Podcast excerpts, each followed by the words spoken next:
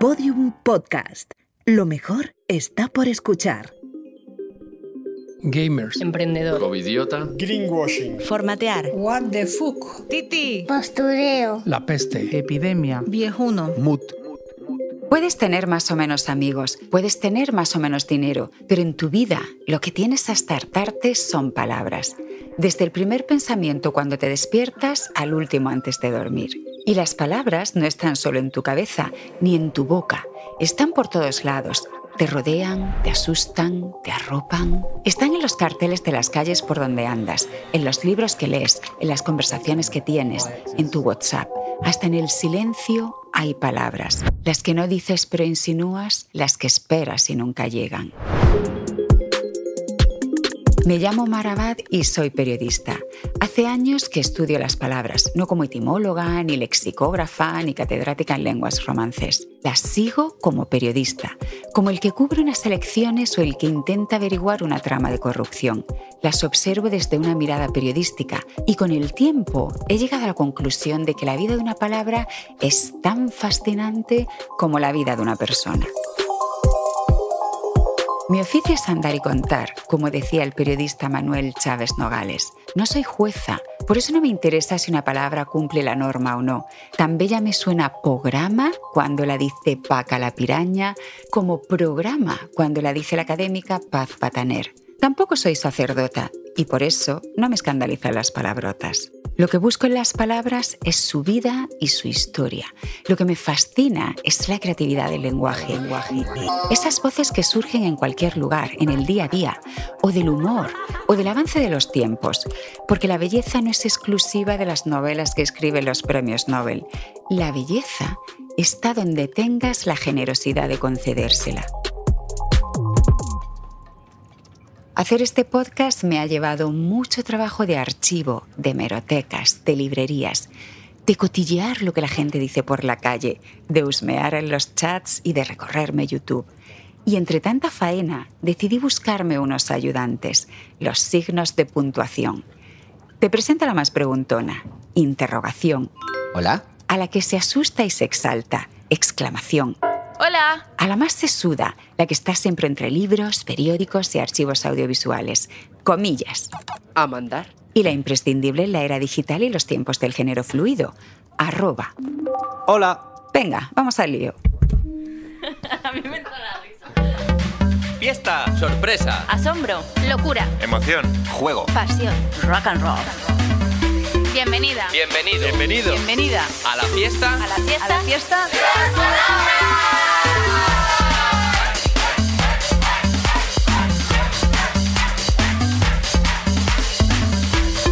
Palabras.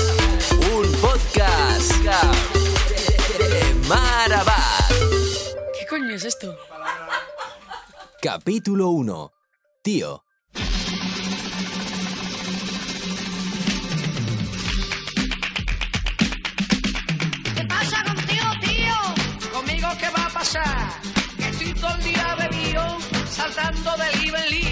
Esta fue la canción del verano del 76. Todo el mundo cantaba la rumba de los golfos ¿Qué pasa contigo, tío? Y esta frase ¿Qué pasa contigo, tío? Se convirtió en el saludo nacional. Fue el meme del año, aunque todavía no lo llamábamos así. Ese que pasa contigo, tío, y la letra entera de la canción representan el zeitgeist de los años 70.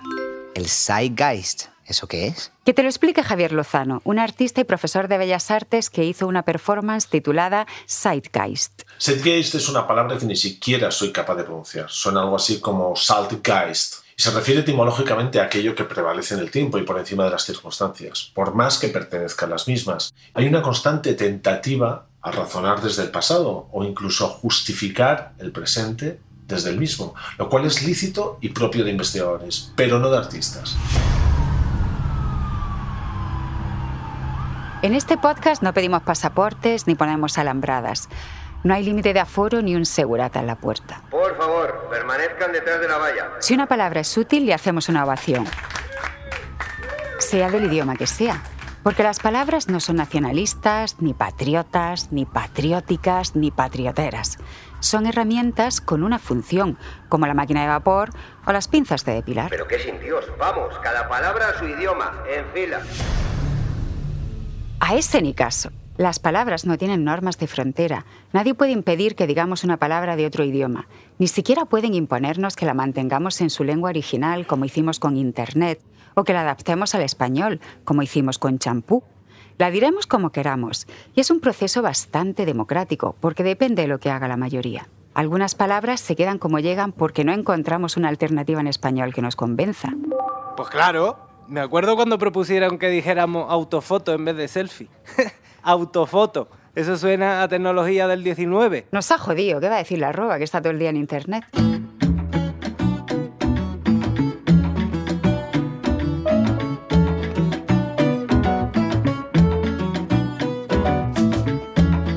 Otras palabras se quedan en el idioma que llegan porque a la gente le gusta la imagen que tienen.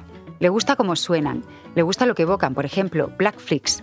¿Tú eres gamer? Me considero un gamer, pero no me trato como un gamer. ¿Y hay alguna palabra en español que signifique lo mismo que gamer? Eh, palabra, palabra como tal, no.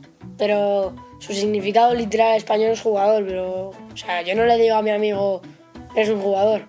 O sea, no, no nos llamamos así. O sea, quedaría como un gilipollas.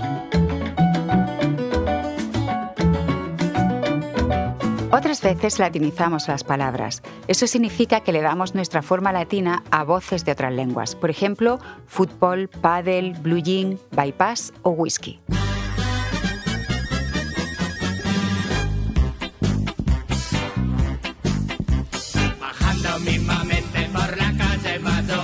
Y también hay veces que traducimos las palabras que nos llegan de otros idiomas. Mira lo que ha pasado con Ryder. A los chavales que empezaron a repartir paquetes en bici les dieron ese nombre para que parecieran más modernos, más tecnológicos, más sofisticados.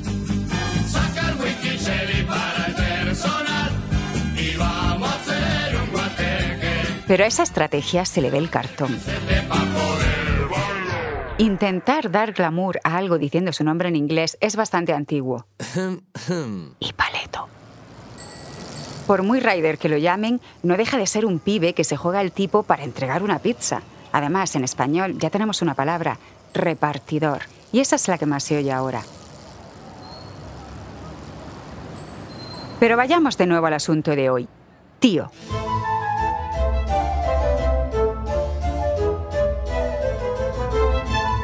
El tío entró en el diccionario para ser el hermano de nuestros padres, pero con el tiempo esta palabrita de solo tres letras ha ido acumulando más significados. En 1884 también era... Un hombre rústico y grosero. Ese es el significado que le da Emilia Pardo Bazán en una historia que escribió en 1889. En su novela Insolación, un personaje decía: De los Pirineos acá, todos sin excepción, somos salvajes lo mismo a las personas finas que los tíos. Lo que pasa es que nosotros lo disimulamos un poquillo más por vergüenza. Pero que nos pongan el piano inclinado y ya resbalaremos.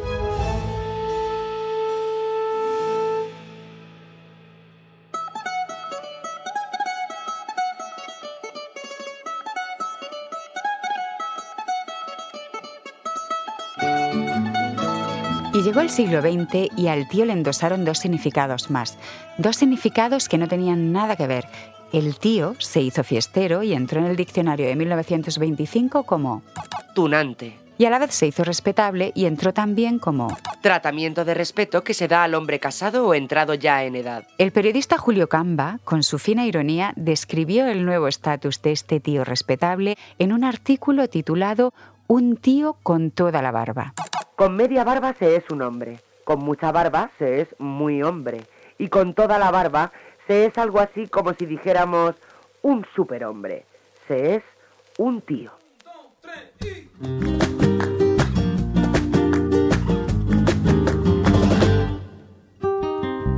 Nadie usaba el tío de un modo coloquial para llamar a otra persona. ¡Eh, tú, tío! Pero llegaron los 70 y España empezó a cambiar a toda velocidad.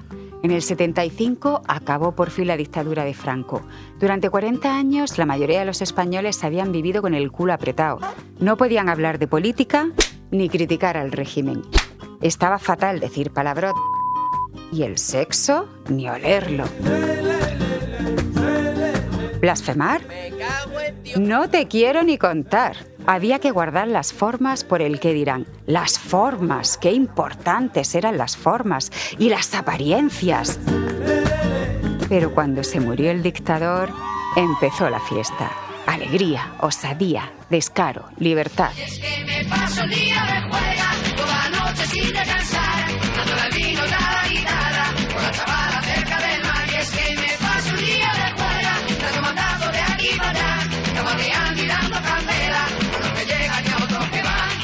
Y de esa libertad brotó una creatividad salvaje, en la ropa, en la música, en las palabras.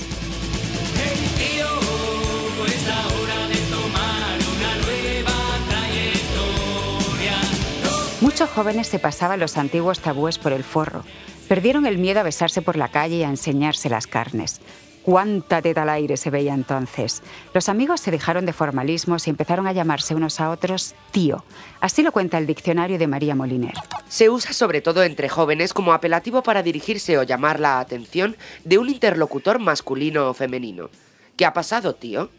Es sinónimo de colega y tronco. Hasta entonces, para dirigirse a un desconocido o a una persona mayor, decían señora, señor, dama, caballero. Era una muestra de respeto. Pero el tío llegó con otra intención. No hacía reverencias a nadie. Tenía una actitud chula y rebelde que mandaba el garete la cultura rancia y represora de la dictadura. Esa que hablaba del pecado y lo pecaminoso, de lo casto y lo puro. Mar, por Dios, deja de tocarme el culo y tapate ese escote que vas muy descocada. Calla, exclamación.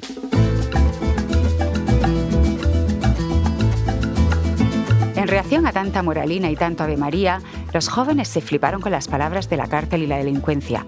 Con lo canalla. Acatao. Achangar. Agualí. Barchidoy. Verdejí. Currucú. Chapipén. Flachoy. Lujoñar. Nachequilé. Ñuntibé. Pachacarrar. Yedesquero. Rubucharar. Los jóvenes sacaron muchas voces del caló, el habla de los gitanos, tan sonoro, tan potente, tan musical. Y del caló sacaron también la palabra que tanto nos ha llenado la boca en los últimos 40 años, molar. Los jóvenes pillaron voces de las tabernas, de Lampa y de los buscavidas y las convirtieron en su vocabulario habitual.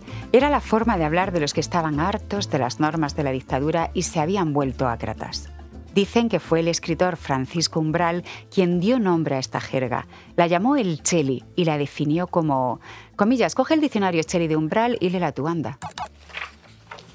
Un argot generacional y un dialecto juvenil que surgió del asco a la autoridad. ¿Y lo mejor que dijo de ella? El cheli es una rebelión léxica. Y ahora ayúdame a buscar en tus archivos de citas, a ver si encontramos a alguien que hable del cheli. Uh, mira lo que he encontrado. Una entrevista de 1982 a Paco Pérez Brián, el creador de los conciertos de Radio 3. Sí, eh, hay gente que le llama lenguaje cheli, otros le llaman lenguaje macarra, otros le- eh, no, no sé, depende. A mí me parece que, la gente joven tenemos una manera de hablar por la cual nos distinguimos a otro tipo de gente quizás más, más mayor y con otro punto de vista y con otro rollo. Y yo creo que está bien, o sea, aparte de que por un lado es más divertido, por otro incluso es más cómodo, porque yo por ejemplo que soy andaluz me doy cuenta que hay cantidad de palabras que te ahorran cantidad de centímetros cúbicos de saliva y eso, ¿no? Y que, por ejemplo, para el verano y tal es mucho más cómodo, si te gastas menos. Pues por ponerte un ejemplo, eh, eh, yo que sé, a lo mejor en una emisora, a lo mejor Luis del Olmo, por ejemplo, de costa a costa, para decir que ha ocurrido una catástrofe tal y cual, se tira media hora contándotelo y a lo mejor tú por la noche vas y lo resumes y dices, menudo muñeco se montó ayer en la estación de tal, que pues, son un ca- catástrofe horrorosa, por ejemplo. Umbral decía que en las jergas tradicionales la palabra tío siempre se había usado en tercera persona. Él, por ejemplo. Gento es un tío cojonudo. Pero el Cheli había traído al tío a la segunda persona. Tú. Mucho lo tuyo, tío. En la presentación del diccionario Cheli, el alcalde más enrollado que ha tenido Madrid, Enrique Tierno Galván, dijo textualmente que las personas que hablaban Cheli no eran ignorantes, tenían cultura, pero hablaban con una cierta intención de hacerse plebeyos y situarse en un nivel social más bajo. Y como ejemplo, soltó un... Tío, pasa. Fue en la época de la movida. ¿Y si le preguntamos a Jesús Ordovás cómo hablaban en la movida? ¿Qué puntería? Interrogación. Ordovás fue uno de sus impulsores y tiene un libro que se llama La Guía del Madrid de la Movida. Él nos puede hablar del tío de aquel entonces. era una llamada a un supuesto colega, a un amigo, al quien se le decía, ¿qué pasa? ¿Qué tío? ¿Qué haces?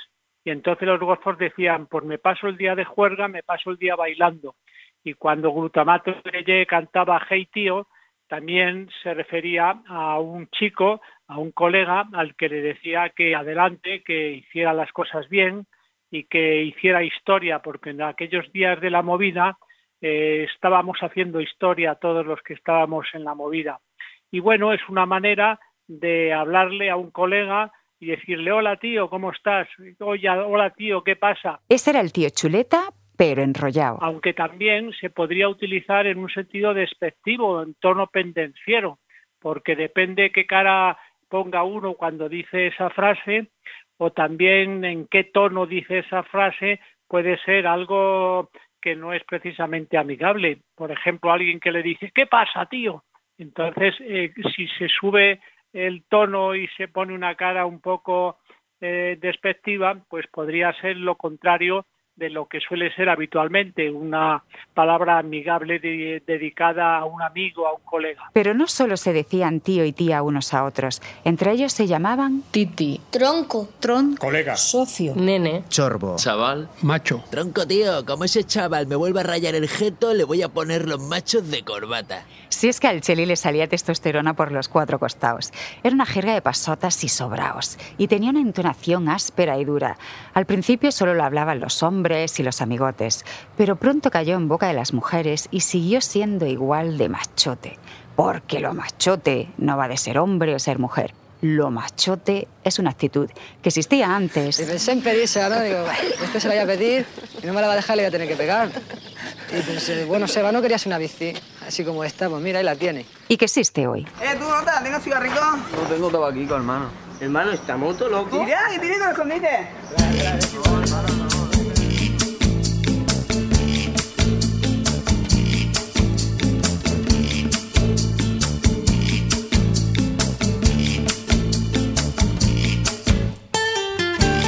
Eso de llamar a alguien tronco, chorbo o macho hoy retumba un poco en los oídos, ¿no? Parece que te teletransporta al Madrid de los 70 y los 80, lleno de peña con chupa de cuero, botas de punta y patillas largas. El que ha mantenido el tipo ha sido el tío. Hoy se dice menos, pero todavía se dice, aunque lo más actual es decir loco, hermano, socio o hillo. ¿Qué dices, loco? ¿Qué pasa, socio? ¿Qué? ¿Cómo te va la vida, hermano? Pues nada, como siempre, yo. Loco entró hace unos años en las conversaciones de los jóvenes y adolescentes de España y América Latina. Llegó por la música urbana, las redes sociales, los videojuegos y YouTube. Pero parece que su origen está en Argentina. Allá, decirse loco viene de lejos. Viene del lunfardo. ¿Y eso qué significa? La RAE dice que el lunfardo es la jerga empleada originalmente por la gente de clase baja de Buenos Aires, parte de cuyos vocablos y locuciones se introdujeron posteriormente en el español popular de la Argentina y Uruguay. Comillas, ¿me buscas algún argentino que conozca bien la palabra loco? Juan Roberto Mascardi es periodista y coordinador de Fundeu RAE Argentina. A mí lo primero que se me ocurre es una canción, un tango. eh, la primera reminiscencia me parece que es el, el lunfardo y aquella histórica balada para un loco que es un tango compuesto por, por Astor, Pia- Astor Piazzolla y que tiene letra del poeta uruguayo Horacio Ferrer. Esa canción que dice, ya sé que estoy piantado, piantado, piantado. Y el estribillo, ¿no? Es loco, loco, loco.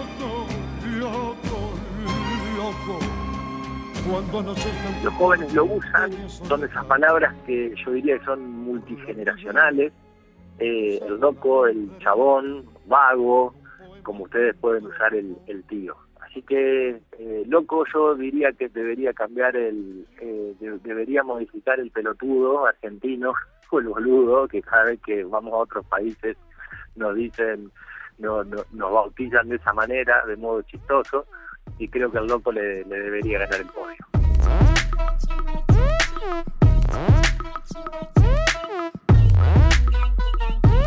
En Argentina el loco está por todos lados, pero en España se ha colado en el tuteo entre amigos, e tú, loco, y se dice con la misma chulería que el tío.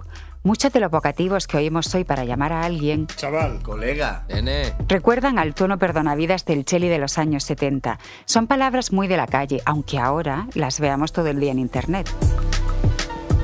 Pero el loco tiene más mundo que las conversaciones juveniles. Esa palabra anda por todo tipo de ambientes y escenarios.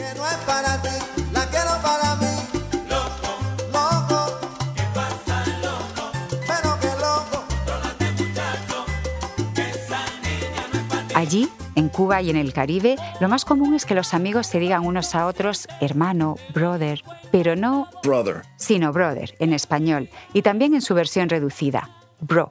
Nos lo cuenta el repentista y escritor cubano Alexis Díaz Pimienta, un maestro de la improvisación que ha convertido el Quijote en versos. Mira, en Cuba, los hablantes cubanos, yo digo que somos personas que necesitan un vocativo para comunicarse.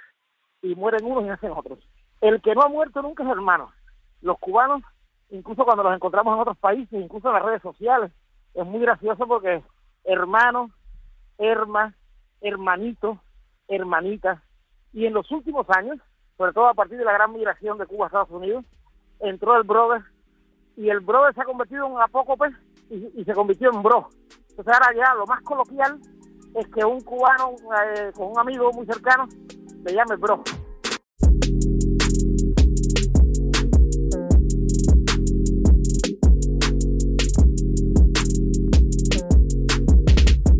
El hermano que ahora oímos tanto entre los jóvenes llegó por el rap y el trap. Es una imitación del brother que dicen los músicos estadounidenses del hip hop. Ah, fuck yeah. Hay un tema de Jake Paul titulado It's Everyday, Bro, que tiene 274 millones de visitas en YouTube. It's every day, bro. It's every day, bro. I said it's every day, bro. Hold on, hold on, hold on, hold on. Can we switch the language? We better hit it. Sé, lo único que quiero es dinero. Trabajando en YouTube todo el día entero. Internet ha conseguido algo fantástico. Antes muchas palabras estaban clavadas a un lugar. A pibe le poníamos una bandera argentina, a pendejo una mexicana. A esto es muy papaya, que significa esto es muy fácil, le poníamos la bandera del Perú. Pero las redes sociales, los videojuegos y los streamings están tirando las fronteras que antes se levantaban entre las palabras. El territorio único es Internet. Y el güey que antes nos sonaba a México, hoy nos suena a tutorial de YouTube. Te veo venir. Me vas a pedir que te busque a alguien en México para que nos hable del güey. A ver a quién encuentras. A Paulina Chavira.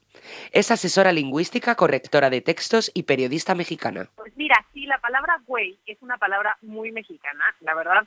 Conforme pasa el tiempo, obviamente nos llegan más palabras, ¿no? Por ejemplo, aquí en México, a partir de, estos videos que, llegan o de las transmisiones que hay en línea, ¿no? O de youtuberos y demás, hay muchos niños que ahora aquí dicen tío o tía, ¿no? En lugar de decir güey, que sería como lo que normalmente aquí diríamos.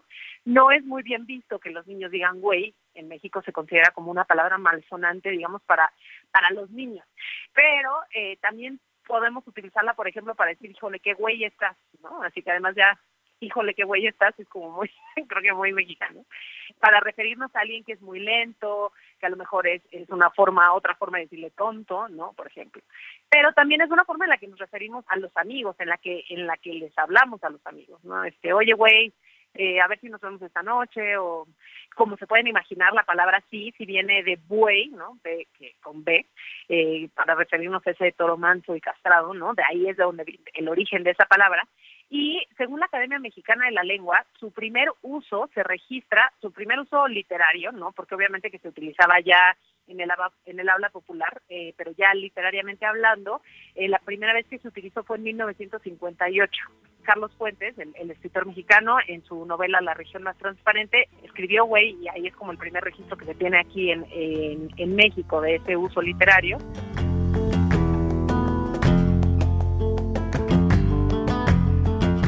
Palabra que antes se decía solo en Andalucía y ahora está en el catálogo del tío, el loco y el hermano. Esa palabra es illo. Illo se ha popularizado por youtubers como Illo Juan. Yo, eh, ya se ha acabado noviembre, hermano. Estamos ya. Yo con la tontería ayer mm, la vi casi el entera. paquete lo abro y era en la caja que le tenía que llegar al chaval de Canarias. Digo, ¿y yo? A los chavales les encanta copiar la forma de hablar de los youtubers, de los streamers, que son los que hacen retransmisiones en directo, y de los casters, que son los comentaristas de videojuegos de competición. Los chavales copian sus palabras, sus dichos, sus bromas, su entonación.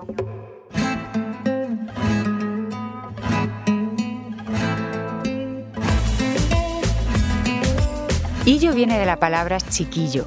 El chiquillo se redujo a quillo y el quillo se quedó en illo. Pero es que nadie va a hablar aquí de Shoshu y Pisa. Te refieres al shosho de chocho Coño, vulva y vagina. y al pisha de picha. Miembro viril.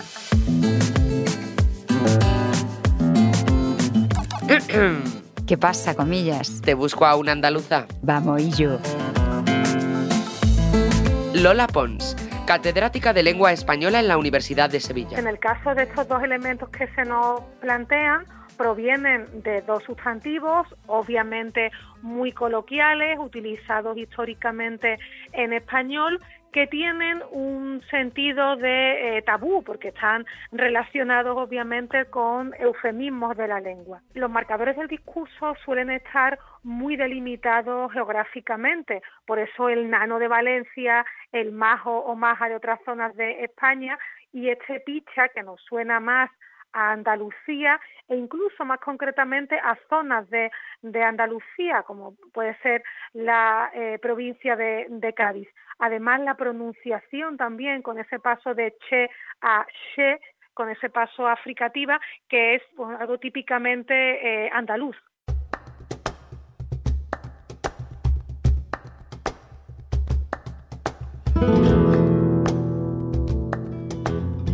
Los gaditanos de la web habloandalú.com explican que se puede decir pisha o picha, si el que lo dice es un poco resabiado, pero también pichita, pichamía y cualquier variante que se te ocurra.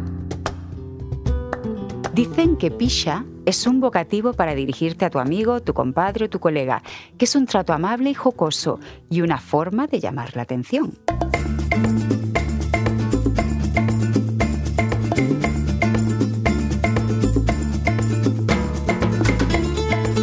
Hay palabras que solo se mueven en ciertos ambientes. Es lo que ocurre con shosho, pisha, shoshete, pishita, illo, hermano, tío. Por eso podríamos decir que las palabras son también atrezzo, crean atmósferas y construyen escenarios, algo así como el mobiliario de una conversación.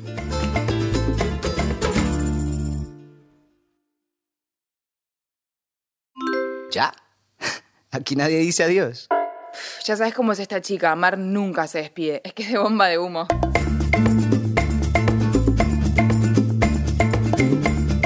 Las Palabras es un podcast de Marabad producido por Podium Podcast y El Extraordinario. Idea original y guion, Marabad. Dirección y producción, Pablo Isasa. Producción ejecutiva, María Jesús Espinosa de los Monteros. Diseño sonoro, Andreu Quesada. Técnica de grabación, Marisa Pérez. Locución, Ana Alonso, Roberta Bertani, Paco Soto, Fernando Coronado y Sergi Palau.